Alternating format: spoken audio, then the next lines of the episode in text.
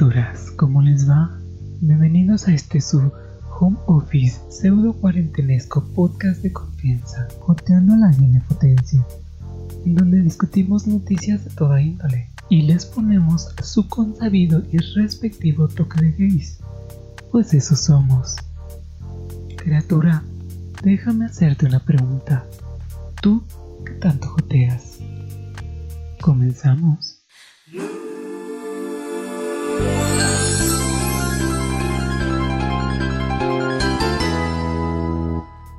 Aunque no siempre se hace, vamos a juntar política y espectáculos, pues hay famosos por todos lados que se están contagiando, y los políticos de alto nivel no se quedan atrás.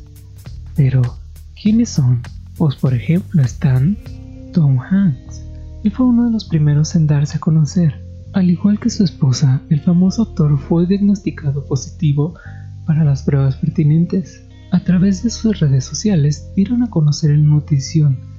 Y su hijo Chet, sí, Chet, así se llama, en un video sin camisa, porque obvio así tiene que ser. Y por supuesto muchas gracias joven, a ver cuándo lo volvemos a ver, avisó que estaban bien, en Australia y todo. Idris Elba, el inglés que en mi opinión hubiera sido un super bond, también anunció a través de su Twitter que dio positivo a pesar de que parece no tener síntomas, se cree que pudo haberse contagiado de Sophie Trudeau, la esposa del primer ministro canadiense. Otro que también se le pegó el bicho es Christopher Hipju, el actor de Game of Thrones. Se ha puesto a sí mismo con su familia en cuarentena. Estamos bien, yo solo tengo síntomas como una gripe, declara. Del mismo show, Indira Varma también ha declarado haber dado positivo. En México, Odalí Ramírez ha dado positivo a la prueba, ya ha sido aislada y el Pato Borghetti, su marido, también dio como positivo, lo que propició que Televisa cambiara a todos los presentadores de Venga la Alegría para mandarlos a cuarentena. Camila Sodi también, Itziari Tuño, Cristina Urgel, entre otros. Hay varios deportistas que le entró a esto del contagio. Miquel Arteta, coach del Arsenal, Callum Hudson-Odoi del Chelsea también, Daniel Rugani del Juventus, unos cuantos del Real Madrid fueron puestos en aislamiento después de que alguien que usaba las instalaciones diera positivo. Pero la polaca no se queda atrás. El señor Príncipe Alberto II de Mónaco dio positivo. Él es el hijo de la actriz Grace Kelly. El primer ministro de Canadá fue puesto también en aislamiento después de que su esposa diera positivo. Nadine Dorris, ministra de Salud del Reino Unido, dio también positivo. A ella la criticaron bastante por andar del tingo al tango antes de hacerse la prueba, y de hecho acudió a varios eventos multitudinarios el 8 de marzo. El alcalde de Miami, Francis Suárez, también resultó contagiado. Declaró sentirse fuerte y saludable y que seguirá gobernando a la distancia. Esperemos que todos se recuperen muy pronto y con bien y que se cuiden porque todo va para largo de este lado del charco. Pasando a otras noticias ligeramente más benevolentes, el segundo, así es, el segundo paciente declarado como curado en su totalidad del VIH ya existe. Un paciente llamado Adam Castillejo, que se cree es un venezolano que sufrió además de cáncer ha sido, gracias a un tratamiento con células madre, declarado libre de cualquier rastro del virus del VIH en la sangre a lo largo de 18 meses. Fue diagnosticado en el 2003 y había logrado mantener la enfermedad a raya desde el 2012, gracias a su tratamiento normal.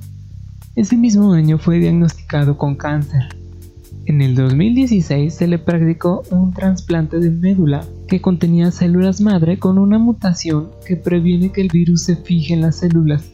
De esta manera se convierte en el segundo paciente en ser curado del VIH.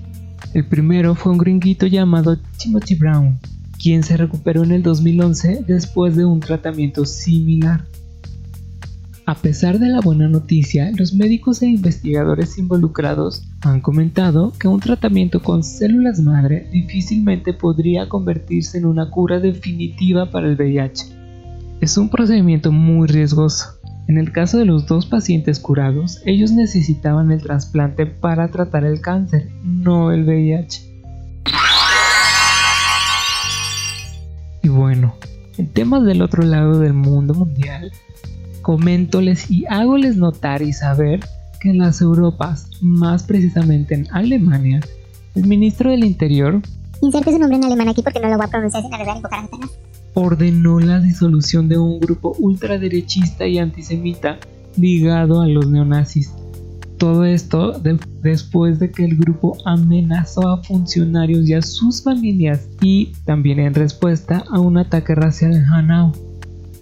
Este tipo de grupos no reconocen al gobierno actual y expresan su rechazo a las autoridades muchas veces de manera violenta. En varias ocasiones Alemania ya había sido criticada en específico el gobierno, más bien, por no poder poner un alto a los grupos que tienen discursos de odio. Y esta es la primera vez que el gobierno federal prohíbe agrupaciones de este tipo. Pues bueno, esto de la vida en 3D no es únicamente para los gamers. Hace poco, la organización de sin fines de lucro New Story, en conjunto con la empresa Icon, y la Fundación Échale se aventaron la construcción de la primera comunidad con casitas construidas enteramente por impresoras 3D. Así es, imprimieron harta casa. Este proyecto se realiza para personas de escasos recursos, de momento en el estado de Tabasco. En total, serán 50 viviendas, las cuales tardan aproximadamente un día en ser impresa cada una. 46 metros cuadrados, dos habitaciones, una cocina, una estancia y un baño. además están diseñadas para aguantar sismos. New Story tiene como objetivo dar un hogar dulce hogar a aquellas personas en situación de pobreza extrema e inseguridad. Y pues así ha logrado ayudar a más de 15.000 personas ya a lo largo de Latinoamérica, lugares como Haití, El Salvador, Bolivia y México. No, pues oye, qué bonito. Ya quisiera yo con mi sueldo de Godín poder pagarme algo así. Pero pues no, califico como clase baja todavía. Y pues ni modo. Me toca seguir compartiendo gastos con otros 23 en la misma habitación. Oigan, algo muy extraño está pasando en Guadalajara. Guadalajara, Jalisco, México. En medio de tanta cosa por la cuarentena, que han aparecido algunas cruces hechas con excremento. Nadie sabe y nadie supo cómo, por qué o de dónde salieron. Bueno, tanto así como no saber de dónde sale, pues a lo que me refiero es que no se sabe quién o por qué las hicieron. De momento no hay quien se adjudique semejante tarea y que diga que es una protesta por, no sé, algo.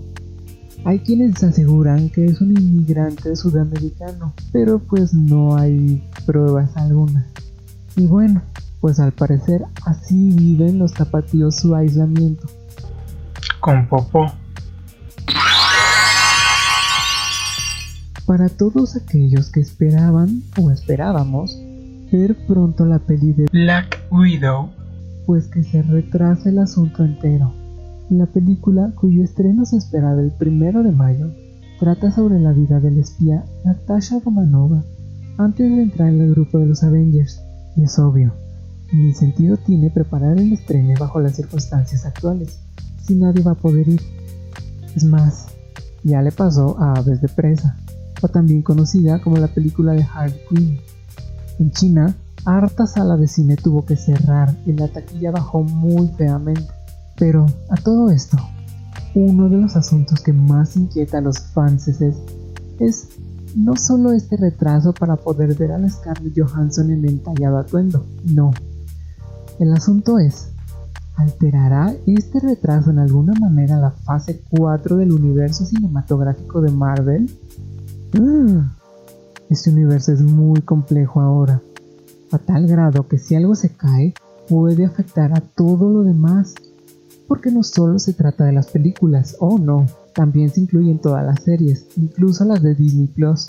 Por ejemplo, En agosto se iba a lanzar Falcon and the Winter Soldier. Y va porque pues ya no. Y este retraso podría afectar a la peli de Eternals, la serie de WandaVision, que se lanzaría en noviembre y diciembre. Así que solo podría esperarse un efecto dominó que le llaman, una cosita tumbando a la otra. Según la revista Vanity Fair, dicen y le llegan voces internas y muy cercanas a Marvel Studios porque obvio Disney se ha callado como una tumba.